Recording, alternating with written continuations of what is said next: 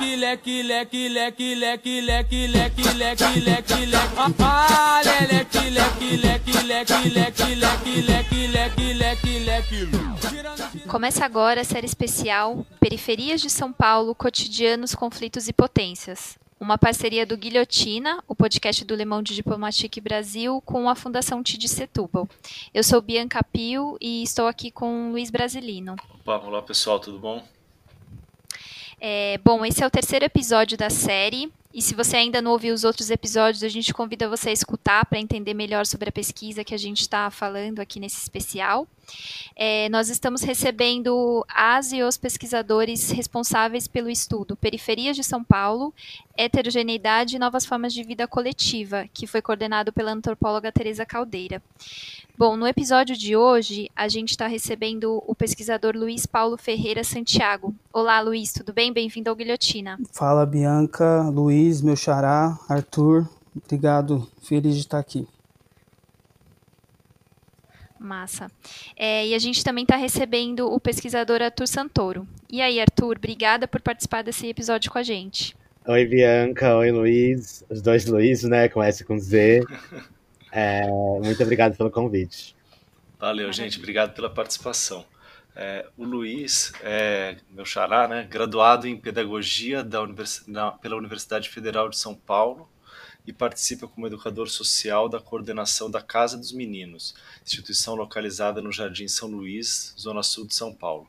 Atualmente é bolsista CNPq no projeto Serviço Brasileiro de Respostas Técnicas, na Agência USP de Inovação.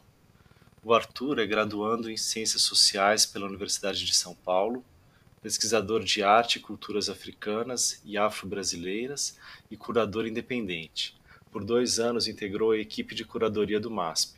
É também diretor de produção e de projetos da Batecu, plataforma de culturas negras e LGBTs.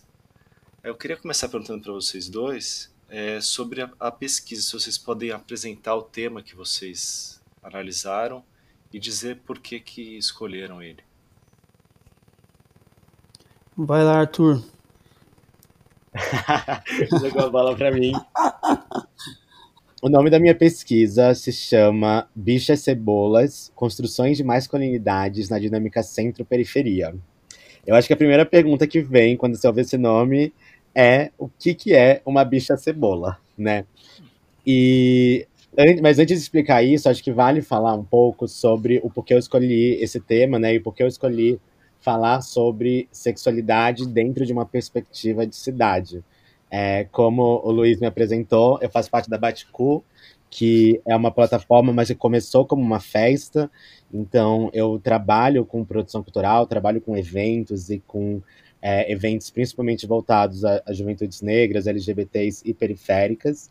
Então, com base nessa minha vivência, né, enquanto produtor, enquanto gestor cultural, é, eu comecei a perceber um movimento que estava acontecendo, que era o Elipa LGBT, que foi um dos primeiros baile funks autodeclarados como bailes funks, é, um baile funk LGBT, né, voltado para o público LGBT, que acontecia ali em Itaquera, na cidade líder.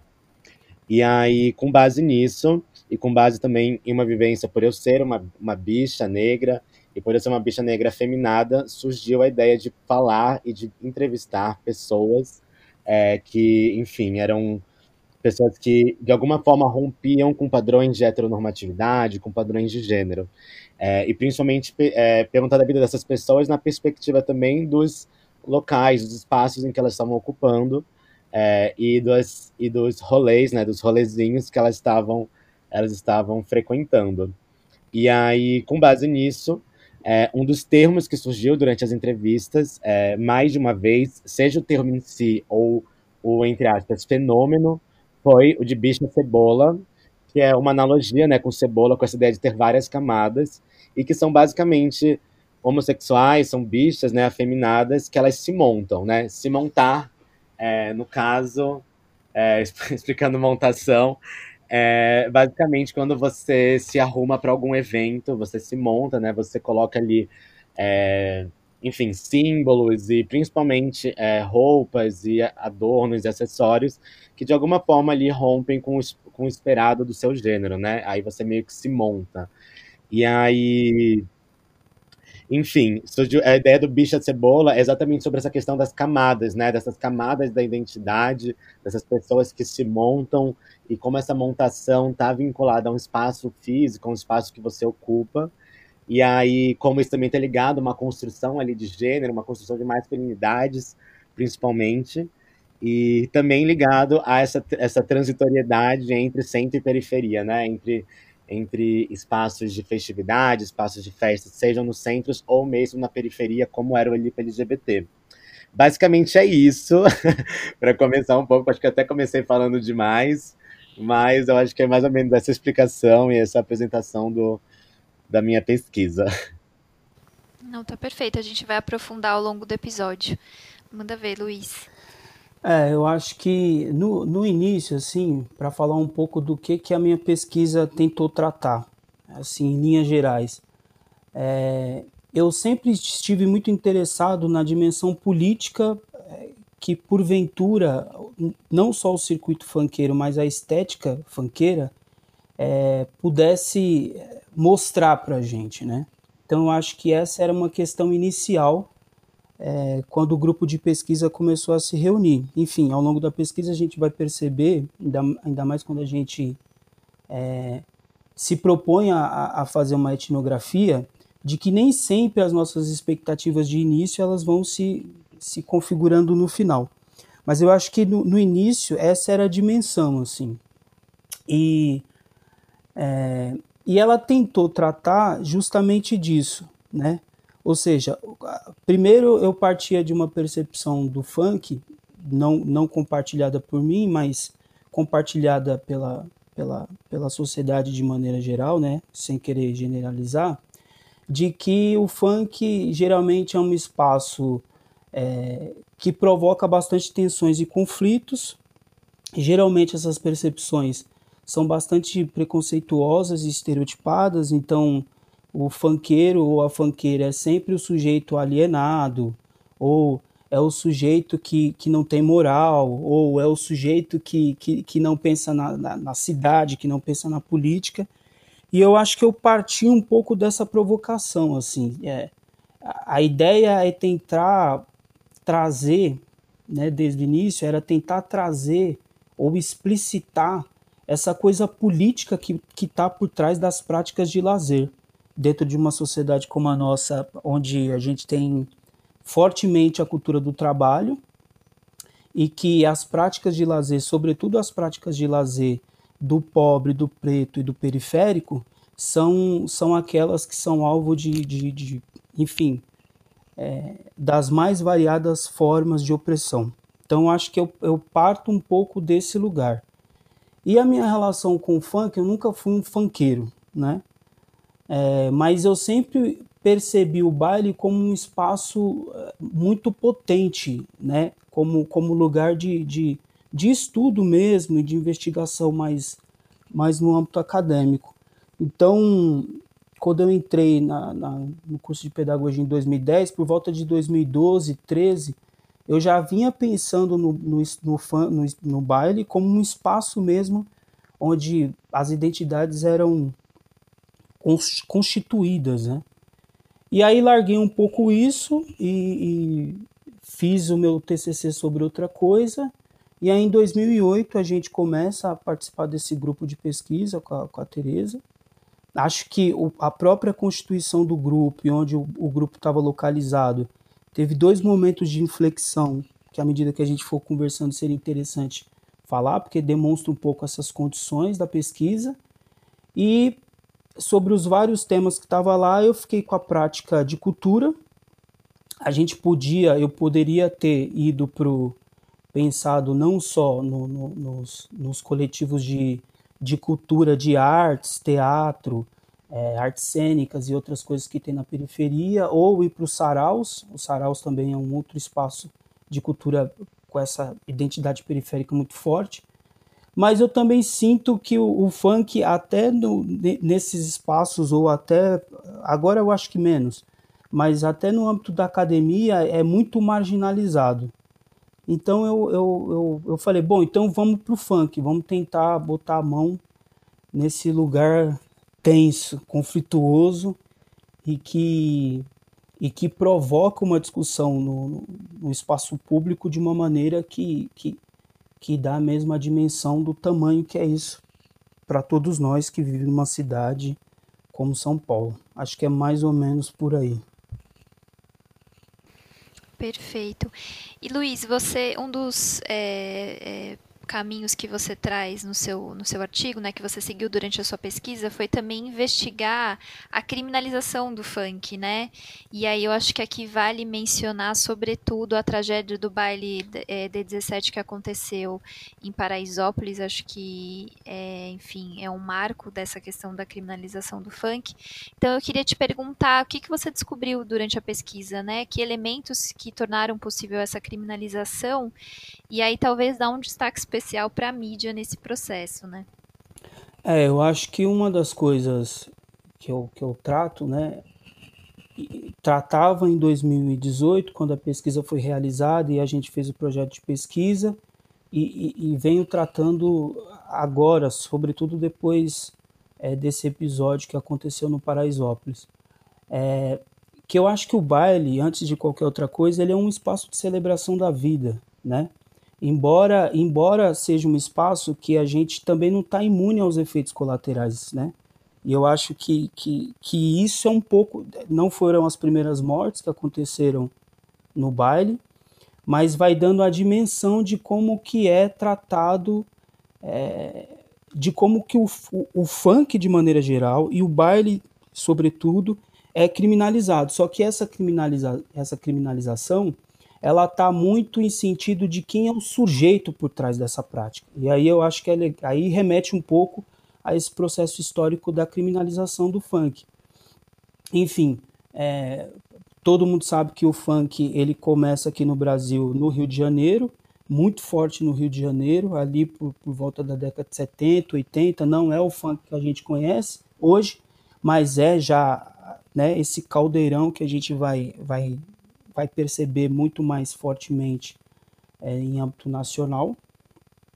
E eu acho que, que as minhas impressões são muito mais a, por meio de uma leitura etnográfica de alguns autores que, que, que vieram trazendo isso. Então, a, a, gente situa, né, a gente, mas quem pesquisa o funk situa o ano de 92 como um marco para o funk. Então, o funk já estava acontecendo lá no Rio de Janeiro, é, os bailes já estavam acontecendo, a gente já tinha as disputas entre as galeras de som. E em 92 a gente tem alguns episódios na Praia do Arpoador, em Ipanema, que é meio que essa reprodução é, dessa, disputa de galeras que estava rolando dentro dos bailes. Vai acontecer na areia da praia e a, e a imprensa da época vai, vai é, de alguma maneira ela vai pautar aquilo dali como, como, como um roubo coletivo. Essa é, foi mais ou menos a maneira como foi tratada. E aí, a partir daí, esse sujeito, que, que antes era o pivete, né? O pivete tal, que, que, que, que vive à margem e pratica pequenos furtos para sobreviver, essa é a, é, a, é a falsa representação, ele vai virar o fanqueiro. E tudo relacionado ao funk, tudo relacionado a, a, essa, a essa parte ruim da cidade carioca vai sendo, é, de alguma maneira, projetada para esse sujeito, né? O... Desculpa, gente, esqueci o nome do, do cara. Eu, o Viana? Isso, o Viana o Viana vai trazer né, isso de uma maneira bastante eloquente, como é que funciona, ele vai chamar isso de um operador lógico.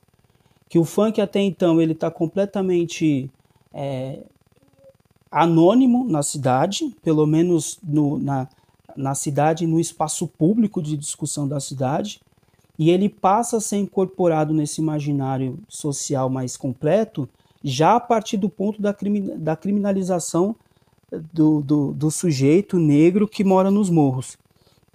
E a partir disso, enfim, começa a perseguição em relação aos bailes, começa a perseguição em relação aos próprios MCs que vão trazendo proibidão é, um pouco desse cotidiano é, dentro de uma favela, de uma comunidade carioca, é, atravessada pelo comando do tráfego, do tráfico, desculpa, e E eu acho que esse, esse processo ele vai, ele vai né, vindo até os dias de hoje, de maneira que o, o Dória, por exemplo, que eu acho que é um tipo weberiano para pensar um pouco é, como, é que, como é que a percepção de um determinado segmento da sociedade para olhar para o funk, ele vai chamar como um cancro, né? como se fosse um câncer. Isso, não sei se ele já era, já, já tinha sido eleito prefeito ou se ainda estava em campanha. Mas eu acho que é um, que é um pouco disso, assim, né? É, é a gente tentar entender que o que está por trás dessa criminalização de um determinado gênero musical, na verdade, é a criminalização de um determinado sujeito, mas não só de um sujeito negro e pobre, né? É, é sobretudo o que ele está fazendo. Eu acho que tem, tem uma frase no livro da Teresa, que é o Cidade de Muros, bastante interessante, que ela está tentando analisar é, buscar um pouco sobre a, a, dimensão do, do que é o corpo circunscrito, e aí, em certa altura, ela disse assim: ah, que determinados sujeitos criam um certo tipo de corpo, criam um certo tipo de corpo político, à medida que reproduzem um certo tipo de corpo. Então, se a gente pensa no baile como um corpo coletivo, né, de jovens negros, na sua grande maioria pobres, é, a, a, gente, a gente imagina que, que quais são os espaços que nos cabem. É, provavelmente não, não, não deva ser o espaço do lazer ou da descontração. Ou, né? A gente está confinado a espaços que imaginadamente uma determinada classe social pensa que são os espaços que a gente deve ocupar. Então é o trabalho, é, são outros espaços que não este, né? Enfim, não sei se eu consegui Sim. Perfeito. te responder. Luiz, ah, só falar que eu fui, eu colei aqui, fui ver o Viana, que você falou, é Hermano Viana, né? Autor Isso, do, Hermano Viana. Como símbolo da violência carioca. Tá? Isso. É, eu aprendi no seu artigo. Aí eu aprendi isso no seu artigo, Luiz. É, pois é. Isso. A gente leu o cara eu... três anos e esquece o nome do cara nessa hora. Ah, isso aí Normal. acontece Normal, toda hora. Luiz, te perguntar, você falou é, que antes da pesquisa você percebia o funk como um local muito potente, né? O que que você encontrou aí na pesquisa que você chama até de potencial transgressor do funk, né? Olha, eu acho que acho que a primeira grande transgressão é, desse circuito é a maneira como ele ocupa o espaço público, né?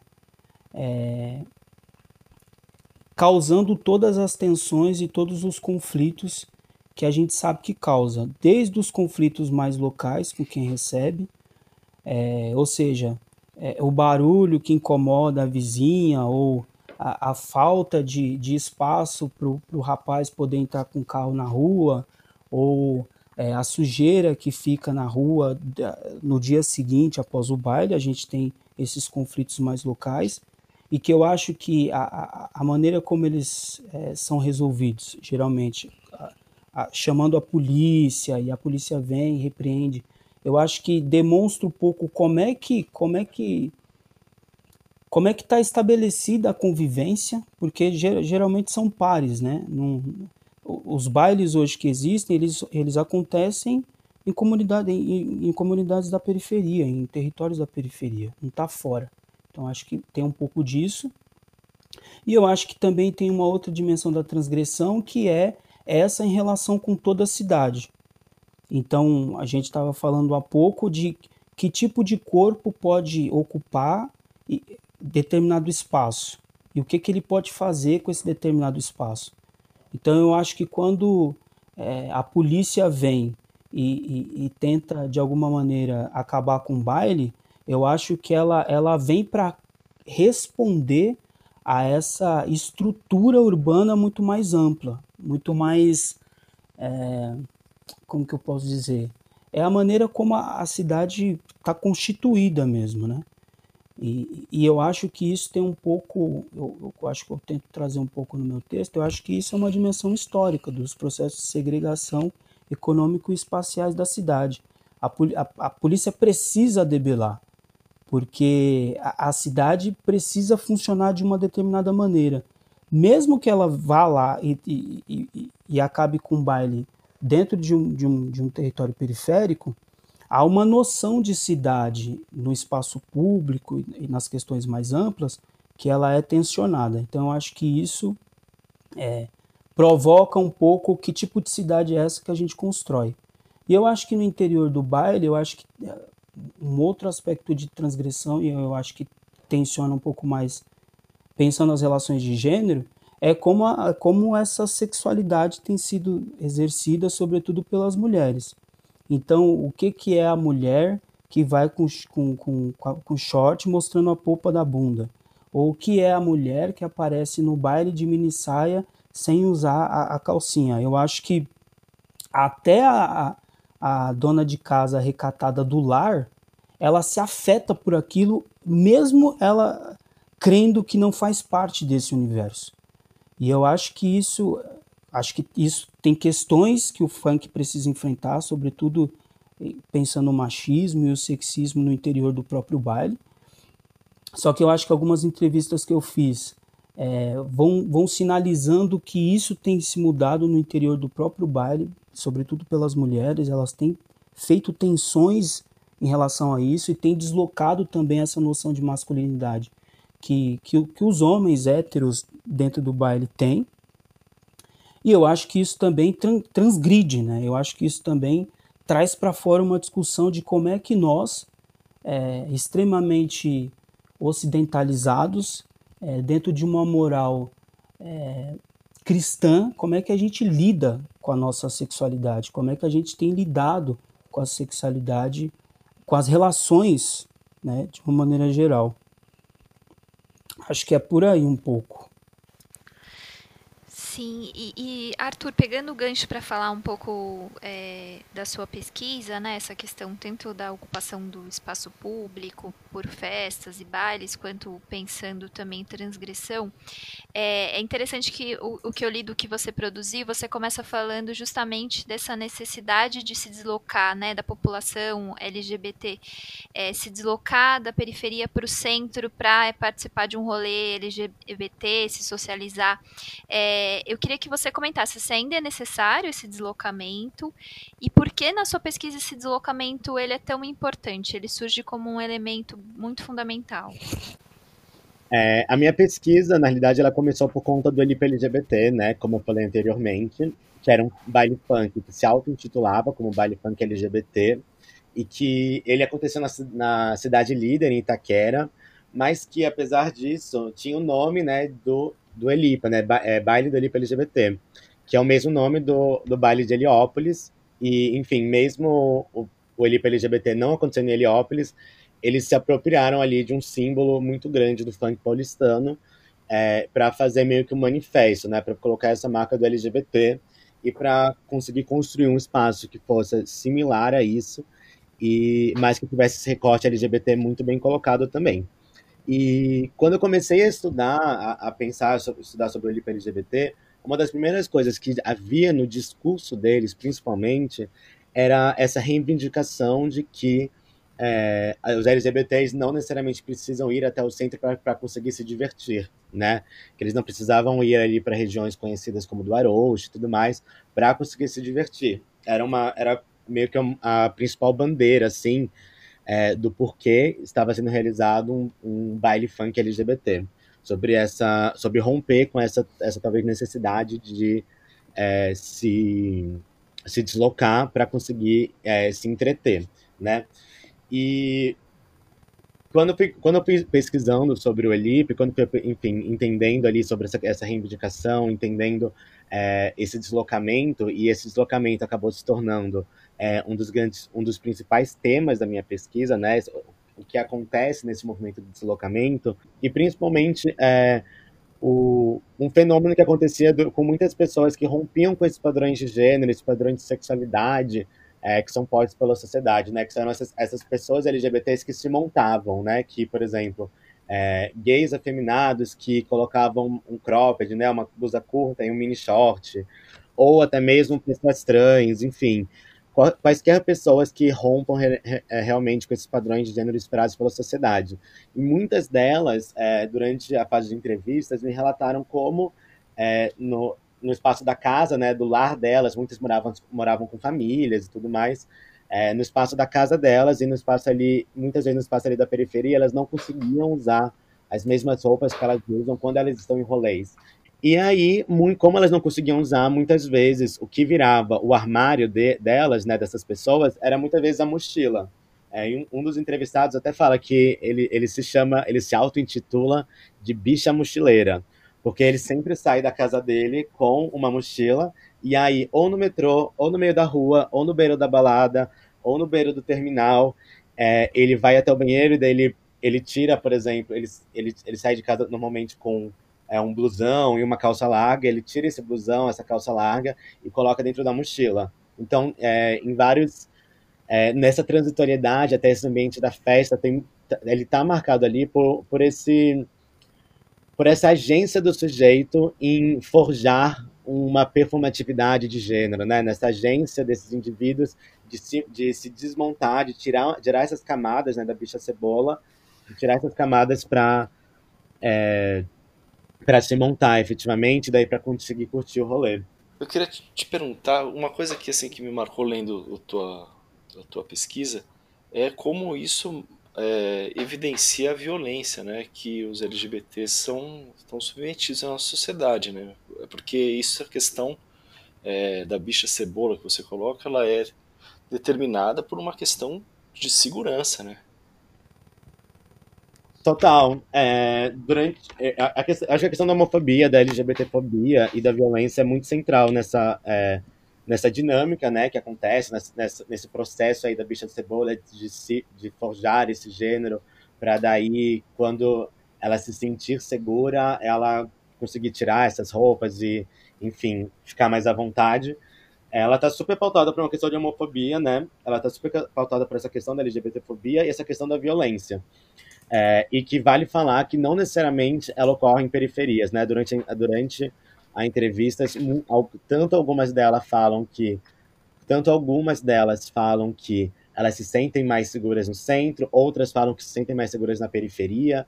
Enfim, tem toda tem toda também uma questão que não é uniforme, mas é, todas elas relatam de alguma forma espaços que elas têm que estar com alguma roupa, espaço que elas têm que estar com outras roupas. E, e como esses espaços urbanos, né, elas estão operando ali meio que negociações com esses espaços, que são elas são meio que negociações de gênero, né? São elas, elas negociam é, com base em, ah, aqui eu posso me vestir mais dessa forma, aqui eu posso me vestir menos. Tem uma certa negociação, negociação pelo ali no espaço que você está ocupando é, e que pauta como você vai poder performar o seu gênero, né? Só que é, eu acho que é muito importante, tipo, a, a, além da violência, né, a gente além de entender, compreender e reconhecer que há uma violência nesse processo, mas a gente também é, não, não tirar completamente também a agência que esses indivíduos têm, no sentido de que é, eu utilizo um termo, um, um, conceito da J. Mombassa, que é uma pesquisadora, que ela fala sobre redistribuição da violência, que basicamente é, a gente sabe que tem violência, a gente sabe que essa violência ela é embasada é, em opressões que são estruturais, que são refletidas em instituições, enfim, em todo lugar. A gente, a gente reconhece essa violência e essas bichas, né, essas bichas cebolas, elas, é, de acordo com essas negociações, elas estão ali tendo uma agência em, em, em, em redistribuir essa violência que elas sofrem, né? Elas redistribuem ali dentro do espaço as, viol as violências estruturais que elas sofrem para que dentro dessa sociedade que a gente sabe que está baseada, que é baseada na violência desses, desses corpos, né, desses corpos LGBTs, a gente consiga ali criar estratégia, estratégias e técnicas de sobrevivência mesmo. É, isso não é relativizar a violência, muito pelo contrário, mas é, é, principalmente a gente entender também que essas pessoas, essas bichas LGBT, essas bichas, essas LGBTs, elas têm uma agência nessa construção do gênero, né? E eu, eu pego muito no meu no meu texto a, a, o conceito da Butler de performatividade de gênero, de entender que gênero não é ser, mas sim fazer, né? Que é, que há uma performance de gênero ali, que essa performance está tá, é, o fazer do gênero está nesse ato de fazer, sabe?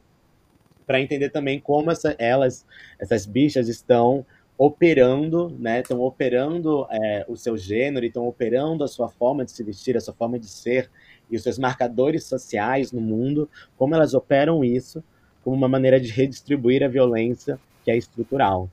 Mais ou menos por aí. Uhum. Arthur, é, eu queria te perguntar mais uma coisa. É, você notou, ou você, não, com certeza você notou, mas queria pedir para você falar quais são as diferenças que você observou entre as festas no centro e na periferia. O, o Elipa LGBT, na realidade, né, que, que esse baile funk LGBT, que, que, a, que, eles fazem, que eles faziam, aliás, na periferia, que eles faziam no ambiente periférico, e que eles é, levantavam essa bandeira, um dos grandes motivos pelo qual ele surgiu é exatamente essa, essa, ausência, essa ausência que tinha ali dentro do espaço que eles ocupavam, na periferia que eles ocupavam, de um lazer voltado a pessoas LGBTs, né? E eu acho que, por exemplo, no centro, né, essa questão, por exemplo, essa questão de ter espaços LGBTs não é uma questão, né? Não é uma questão mais porque a gente tem ali territórios que são territórios é, historicamente, historicamente LGBTs.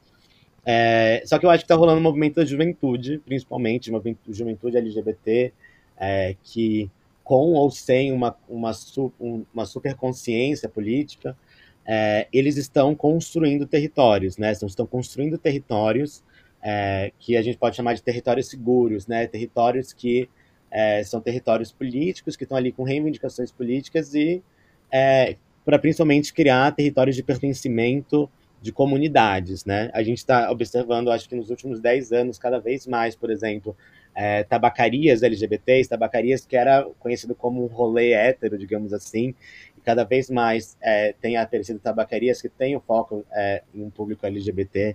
Então é um, é um processo que tem acontecido e que tem é, cada vez mais surgido até mesmo outras festas, como a Crash Party, que é, que é uma festa que acontece na Zona Sul de São Paulo. Então tem acontecido essa reivindicação e que, por exemplo, no centro, né, que é um lugar é, que, enfim, estruturalmente ali privilegiado, né, em muitos sentidos, é, muitas vezes isso não é mais uma questão. Claro que ainda há nichos, mas não, tem, não é uma questão tipo, nossa, nós precisamos fazer festas LGBTs no centro.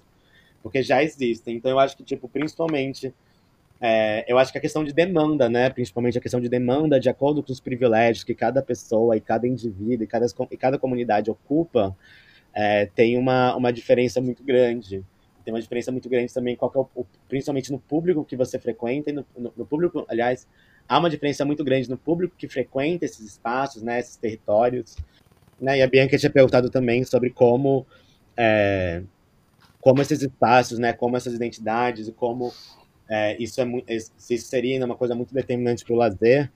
Eu acho que ainda é, eu acho que ainda é principalmente porque é,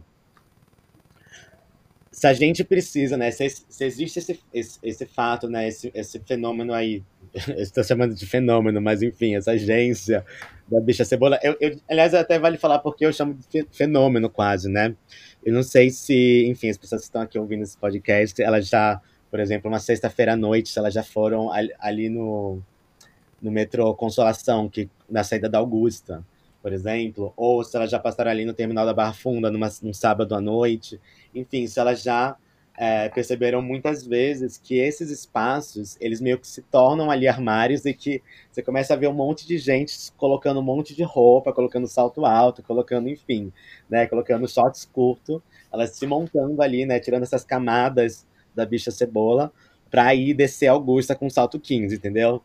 É, tipo, rola. Eu, eu, chamo muito de fenômeno porque rola muito isso, né? E a, se a gente ainda vê, se ainda existe essa necessidade, né? Se a gente, a gente vê que muitas LGBTs, principalmente também nesse contexto de pandemia, né?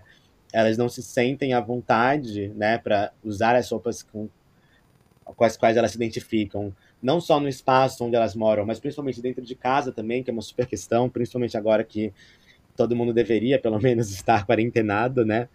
É, a gente vê que, que realmente tipo, os espaços e a forma como es, essas pessoas estão ocupando espaços são fatores determinantes para elas, elas saberem se elas estão confortáveis, né? Porque você não consegue no rolê, você está você tá super noiado, né?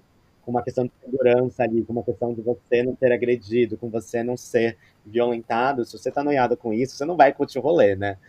Então, como, como como, de, tipo assim, a depender da roupa, eu, essas pessoas têm que adotar uma forma, têm que adotar um gênero, né? Tem que adotar uma leitura social diferente, principalmente. E aí o espaço público, eu acredito que essa transitoriedade é o principal determinante para para essas construções de gênero, né? E eu gosto de falar também, por exemplo, as bichas especificamente, essas, as pessoas, as, são esses gays afeminados, principalmente. É, eu dentro do meu texto eu falo sobre como existe essa construção de essa construção de masculinidade que elas não ali estão rompendo com uma masculinidade, mas que nesse trajeto, elas, nesse trajeto, né, nessa transitoriedade, elas estão ampliando é, as, as masculinidades, nessa né, forma de construir uma masculinidade. E, e aí como e como e como e é isso, como essas masculinidades, como esse gênero, enfim, como toda essa transitoriedade é, tá super determinada, tá pelo, pelos espaços em que em que, enfim, em que ela pega o busão, em que essa, essa pessoa pega o metrô, que pega o trem, enfim, que pega. que, que transita no espaço, né, como um todo. Legal.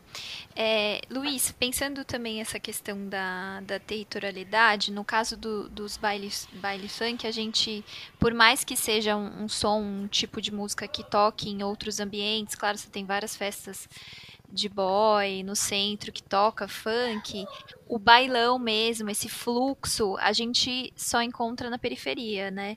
Então eu queria que você falasse um pouco também dessa relação com, com a territorialidade e também sobre a possibilidade de ter alguma regulamentação por parte do poder público dos bailes funk. Se você já viu algum movimento nesse sentido, enfim, qual seria é, enfim, como seria esse controle, entre aspas, do poder público né, nas festas? Eu acho que uma das questões pro, pro, para a galera LGBT é, e, e, essa relação centro e periferia, eu acho que, que, que tá mu tem muito a ver com, com a dimensão da visibilidade. Então, e, e por que, que eu estou falando disso? Né? Eu acho que tem uma, tem uma coisa a ver com visibilidade e com a maneira como se está se ocupando a rua. Para mim, essas coisas são muito simbólicas. Então, talvez seria interessante o Arthur recuperar essas festas LGBTs que, é que tem no centro, geralmente em espaços privados, fechados, de alguma maneira regulado, né, por, por, por algum, enfim, por algum agente, e o Elipa LGBT, por exemplo, que já ocorreu em espaços abertos, né? E como é que é essa coisa, né, do, do, do aberto e do fechado, do visível e do não visível. Né? Como é que isso mexe com, com o imaginário dessa cidade? Como é que não mexe? E eu acho que tem muito um pouco a ver com a pergunta que você faz é, com a dimensão da regulamentação do, do, dos bailes, ou, ou, uma forma de, de controle, né? porque eu acho que isso também é uma dimensão transgressora do baile. Por, em, embora ele seja alvo de vários movimentos de repressão, a gente lembrou aqui de, é, de nove jovens que, que, que, que morreram porque estavam num baile, mas mesmo assim, depois daquelas mortes, houve algumas manifestações, eu pude presenciar algumas dentro do próprio Paraisópolis, e uma, duas semanas depois já estava acontecendo o baile de novo. Então, que, que movimento é esse? Né? Que, que, que lugar é esse? Né? Que, que resistência é essa?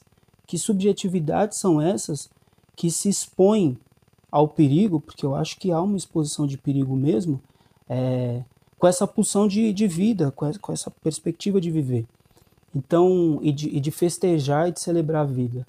Então, eu acho que a, que a Facina, que é uma, uma outra antropóloga que pesquisa muito funk, ela vai relatar um pouco sobre o baile modelo. Eu uso essa expressão, que é uma expressão dela contra a pesquisadora Pamela, se eu não me engano, Pamela Passos é, onde elas, elas vão narrar como é que foi esse processo no Rio. Então, fechou-se todos os bailes de comunidade, e aí, em algum momento, houve muita luta, associações é, ligadas ao funk, associações ligadas ao funk, não, associações próprias dos funkeiros foram se fortalecendo para primeiro reconhecer que o funk era uma cultura e depois reivindicar por parte da Secretaria de, de Cultura fomento para viabilizar o funcionamento dos bailes. E aí a gente, ela vai descrevendo situações do tipo que na banca julgadora havia um tenente da polícia militar, por exemplo. E, e, e aí todas as regras que foram criadas foram criadas para justamente inviabilizar o baile naquilo que ele tem de transgressor, porque a, tra a transgressão não interessa para gente. E eu acho que tem um pouco a ver com a maneira como, como o Estado, como as instituições, e, e em particular o poder é, policial, tem de, de, de nos pegar na nossa subjetividade mesmo, para usar uma expressão do Foucault, de domesticar mesmo o corpo. E da gente seguir determinados ritos que, que, que não são aqueles talvez os mais orgânicos e os mais potentes. É, eu uso muito a expressão de sujeitos desejantes para o funk, né? Que é, é, que é esse lugar, né? Da, da... Enfim, aqui em São Paulo a gente teve o processo de repressão e junto com esse for... a gente teve o boom dos bailes, em todo lugar tinha baile de rua, que é o que virou fluxo depois.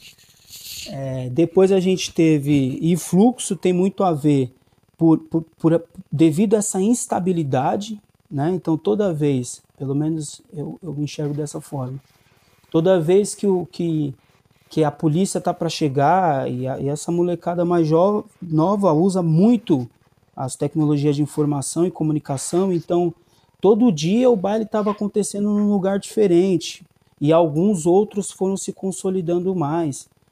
Então, só para não perder o raciocínio, né, teve o boom dos bailes de rua, depois você teve o processo de repressão, junto com esse processo de repressão, você teve aqui, pelo menos na Sul, na onde eu moro e consigo observar melhor, teve o surgimento de várias casas de, de de funk, majoritariamente de funk. E aí você teve esse, ficou esse paralelo. Os bailes mais consolidados, como da 17, por exemplo, ainda lá sobrevivendo, outras casas é, tocando funk, né, e, e eu noto uma certa instabilidade dessas casas. Eu moro próximo de uma, então não é todo final de semana que rola. Então depende muito do fluxo de rua. Acho que o fluxo, fluxo de rua impacta muito o baile o baile de fechado, né, regulado, tal, com, com uma, com uma mediação privada. E eu acho que, que as tentativas de poder público aqui em São Paulo, todas elas me parecem que são muito mais para para debelar o baile do que para qualquer outra coisa sistemática. Então, você teve na época do Kassab algumas tentativas, sobretudo na, na Zona Leste, onde o número de reclamações são muito maiores, é, na época ficou conhecido como o Permitidão, né? Não foi muito tempo para frente, a gente teve também uma experiência na, na gestão Haddad, no período dos rolezinhos, teve uma conversa, começou a funcionar aos finais de semana no, no Parque do Ibirapuera, também não foi para frente. Então, é, toda vez, e agora, sobretudo quando teve a, a, as mortes no Paraisópolis, é óbvio que é muito mais fácil falar de regular o baile porque é difícil falar e problematizar o aparato policial e a maneira como, como ele age nessa execução dessa necropolítica que, que, que, que é a maneira como o Estado é, né, funciona, sobretudo na periferia. É muito mais difícil você problematizar o padrão de segregação econômico e social e essa forma de organização urbana é, é, é, radicalmente muito mais difícil você falar dessas coisas porque são questões históricas e estruturais. Então é mais fácil dizer que, que, que, que regulando o baile vai funcionar. Então eu, eu acho que isso é um pouco. Enfim, acho que tanto, tanto as esquerdas quanto os setores mais progressistas da, da, da sociedade, da cidade e do contexto urbano em particular, é, a minha provocação é no sentido de que não dá para falar é, da regularização do baile se a gente não conseguir discutir o que, que é o status quo da polícia militar, se a gente não conseguir discutir o que, que é o sistema de justiça, se a gente não conseguir discutir o que é, é o sistema carcerário. Porque essas coisas, embora não tenham maestro, elas estão funcionando de maneira muito, muito plena na execução daquilo que, que, né, que elas foram historicamente criadas para gestar mesmo a maneira como os nossos corpos circulam e na maneira como os nossos corpos estão expostos e visíveis para quem quiser ver. Então eu acho que a, a, radicalidade talvez esteja um pouco aí, né? É, é, da gente começar a enxergar que grandes problemas que atravessam o baile ou grandes questões que atravessam é, a população LGBTQI, mais, tem um mais, né?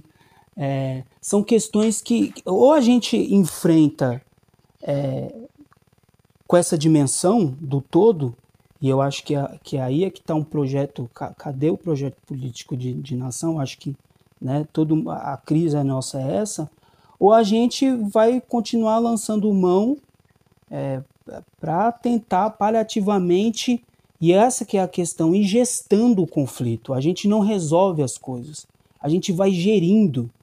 E, e a quantas vidas custa essa gestão? Né? Eu acho que é um, é um pouco disso. Assim, acho que tem muito mais perguntas e provocações do que uma solução para o baile, uma solução entre aspas aqui, porque eu acho que de fato o baile não é o, o problema, né? O problema é todo outro contexto e, essa, e esse contexto é a relação com o baile. Gente, a gente está chegando mais ou menos ao final. É, eu queria fazer uma última pergunta, aproveitando um pouco a linha aí do que o, do que o Luiz já encerrou a resposta dele anterior. Perguntar para vocês dois sobre como é que esses espaços estão reagindo a, ao atual momento político do Brasil, né? A ascensão conservadora e a eleição do Bolsonaro. E também, por outro lado, como é, o que é que eles representam em termos de resistência, né? Que, que eles podem agregar e o que se pode tirar de lição ou de, de, de alimento para enfrentar esse momento. Eu acho que, enfim, né, no momento atual, é, a grande maioria de, enfim, festas, de rolês LGBTs é, que aconteciam não estão acontecendo, ou estão acontecendo ainda alguns de forma clandestina, enfim, né? Todas aquelas questões que a gente está vendo que está acontecendo. É, mas eu acho que vale falar o, o, quanto, na realidade, né? Porque muita gente, normalmente, quando a gente fala de festa, quando a gente fala de rolê, as pessoas têm a ideia de que é uma coisa, enfim, superficial, uma coisa que, né, é meio que dispensável, descartável, né?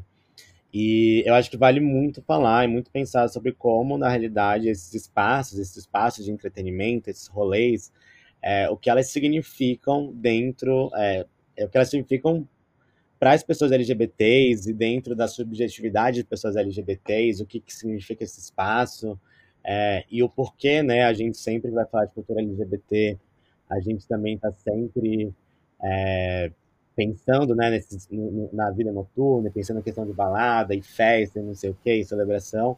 Eu acho que é muito importante pensar sobre isso, né? Porque a gente, como como foi falado aqui, a gente vive numa sociedade extremamente LGBTfóbica, extremamente racista, enfim, que atua a partir de uma necropolítica, né, a partir de uma política da, da morte, sejam as instituições, enfim, o Estado, as pessoas, enfim, as narrativas, né, é, e muitas vezes o espaço né, do entretenimento, é, espaço da festa, do rolê, para muitas pessoas LGBTs, é o espaço em que elas conseguem se sentir pertencentes, conseguem se sentir seguras e conseguem sentir a vontade para ser quem elas são, porque é um espaço noturno, é um espaço com menos visibilidade, né? É um espaço fechado, é um espaço mais permissivo, muitas vezes. Então, é, muitas vezes, acho que na vida de muitas LGBTs, ou de quase todas praticamente, é, o espaço da festa também é aquele espaço de respiro, um espaço onde você consegue é, você consegue respirar e você consegue se sentir confortável, você consegue, enfim, né, ser quem você é. Então, ocupa, uma, ocupa um lugar muito importante dentro do imaginário dessas pessoas que estão acostumadas é, a, com representações negativas né, do que é ser LGBT. E aí, frente a esse contexto, é, eu, eu sei, enfim, eu conheço, conheço, sei de várias amigas minhas, né, que são pessoas trans, que ainda moram com os pais, que moram, enfim, que têm pais conservadores, é, ou pessoas LGBTs que se montam, que elas estão né, nesse momento ali quarentenadas, e que elas não conseguem, sei lá, se sentir à vontade no seu próprio lar, né? Sentir, sentir à vontade na sua própria casa. E aí imagina o que é você que já está de quarentena, que está tentando ali ficar isolado socialmente. É, imagino que significa para você, né? Tá num ambiente que você não, não é aceito, um ambiente que você é visto como uma, um corpo estranho ali. Então eu acho que é, toda essa questão né, de pandemia, de corona, acabam cumprindo, acabam criando uma lacuna muito grande na vida de muitas pessoas LGBTs, né? E, e, porque, apesar de muita gente achar que é uma coisa superficial, que não sei o quê, mas eu, eu acho bom a gente também entender como é um rolê que, que muitas vezes é central na vida de muitas pessoas LGBTs também. É mais ou menos sobre a conjuntura, né? É, como é que ela, os, os bar, o funk, os bares funk é, estão reagindo né, à ascensão, bolsonari, ascensão conservadora, né, o bolsonarismo, né, toda essa criminalização. Tem aqui em São Paulo tem o, o João Dória, né, é, e também é o potencial de resistência aí desses espaços. Mas eu, eu queria pegar essa provocação do, do Luiz, essa coisa de palavra, né, resistência e potência. Porque quando eu fiz a, a quando eu fiz o meu relatório, eu trouxe a palavra resistência no título. Então, o baile era uma prática de resistência. Então, agora, né, ouvindo o Arthur falar e, e, em cima da pergunta, eu fico pensando por que que migrou, por que que eu abandonei a palavra potência, resistência e fui migrando para potência. Porque eu acho que aquilo que é potente de alguma maneira agride. Agride alguma coisa. Né? É potente nesse sentido. Também de, de, de responder. Então, o, a gente veio falando aqui um pouco, o Arthur veio complementando, a gente está falando é, sobre espaços muito semelhantes do ponto de vista da prática de lazer e tal. Então, eu acho que todas essas manifestações, de alguma maneira, sempre agrediram uma visão mais conservadora de mundo ou uma perspectiva política mais reacionária.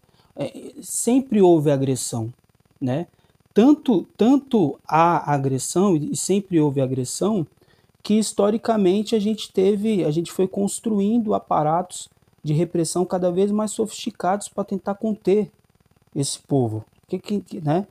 Sempre, sempre houve. E eu acho que há, houve há justamente por essa potencialidade também de também agredir. Então, eu acho que é, que é isso, né? Com a pandemia houve um, uma brutal redução nos bailes de rua. É, a gente sabe que alguns têm funcionado de forma clandestina, inclusive na rua, né? Como se fosse possível pensar em algo clandestino na rua, né? Mas enfim, tem rolado na rua e e eu acho que isso traz uma complexidade para nós também para tentar entender por que que está havendo baile de rua pouco durante a pandemia, né? E eu acho que a gente, a gente eu tenho percebido um movimento de criminalização agora de toda e qualquer prática de lazer, toda e qualquer prática de lazer, né? Muito, muito pouco tentando entender que movimento é esse, muito mais tentando pautar moralmente o que é isso. Eu acho que isso é um, é um, é um perigo. E isso tem acontecido, obviamente, com os poucos bailes que tem funcionando, que vem funcionado. Então eu acho que eu, que eu, que eu finalizo um pouco dizendo isso, né? É, a, a, a, gente enfim, estamos aí é, com mais de 130 mortos, 130 mil mortos, se eu não me engano. É, do meu ponto de vista, eu acho que a gente fracassou e a gente fracassou no, na contenção do, da Covid e do vírus, é, levando em consideração o SUS e levando em consideração a mobilização dos coletivos de periferia, dos movimentos sociais, das ONGs. Talvez poderia ser, ter sido muito pior esse fracasso, né? E, e eu acho que o funk nesse sentido, e, e, é, e é bom colocar, né? O baile funk de rua nesse sentido, ele é um espaço com, com inúmeras contradições, é, com inúmeras ambiguidades, e, enfim, embora a gente não tenha tratado dessa complexidade, né? É, eu acho que é legal pautar isso, mas eu acho que é legal também pautar que, diante desse, dessa ascensão política e consolidação de, um, de, uma visão de mundo mais conservadora, é, eu acho que o, que o funk entra justamente para nos tensionar naquilo que, nessa visão de mundo que, que assegura uma prática política conservadora e reacionária. Né? A ascensão do Bolsonaro, a ascensão do Dória, a ascensão da extrema-direita de uma maneira geral, ela tem a ver com toda essa dinâmica social que está acontecendo e que, e, e que e, que, em várias esferas da vida, inclusive, inclusive naquela de prática de lazer. Então, acabada a pandemia e, e, né, e a gente poder defender o baile de rua é, da maneira como ele se constitui, como ele se realiza e com todos os enfrentamentos que ele tem e que ele tem que atravessar internamente, eu acho que é, que é, que é uma das formas de agressão a esse mundo, né? E, e enfim, eu acho que isso também é, é extremamente potente, né? Não sei se eu respondi, mas é isso que saiu no momento. Estamos chegando ao final deste terceiro e último episódio da série especial Periferias de São Paulo, Cotidianos, Conflitos e Potências. Eu queria agradecer ao Arthur pela participação desse episódio. Arthur, valeu mesmo pela trocar essa ideia com a gente. E muito obrigado pelo convite. E Luiz, também super obrigada pela sua participação nesse episódio. A gente que agradece, valeu pelo convite mais uma vez. Valeu mesmo, é pessoal. Foi muito bacana a conversa. E quem quiser ler mais sobre o assunto, a gente tem um especial no nosso site com artigos de alguns desses pesquisadores da, que a gente comentou, é, falando sobre a sua pesquisa de uma forma mais detalhada. Então, quem quiser ler, é só acessar nosso site, é diplomatic.org.br barra especial barra periferias SP, mas a gente vai deixar o link no post também. Então é isso. Obrigada para quem acompanhou a gente até aqui e até breve. Até mais. Tchau, tchau. Valeu.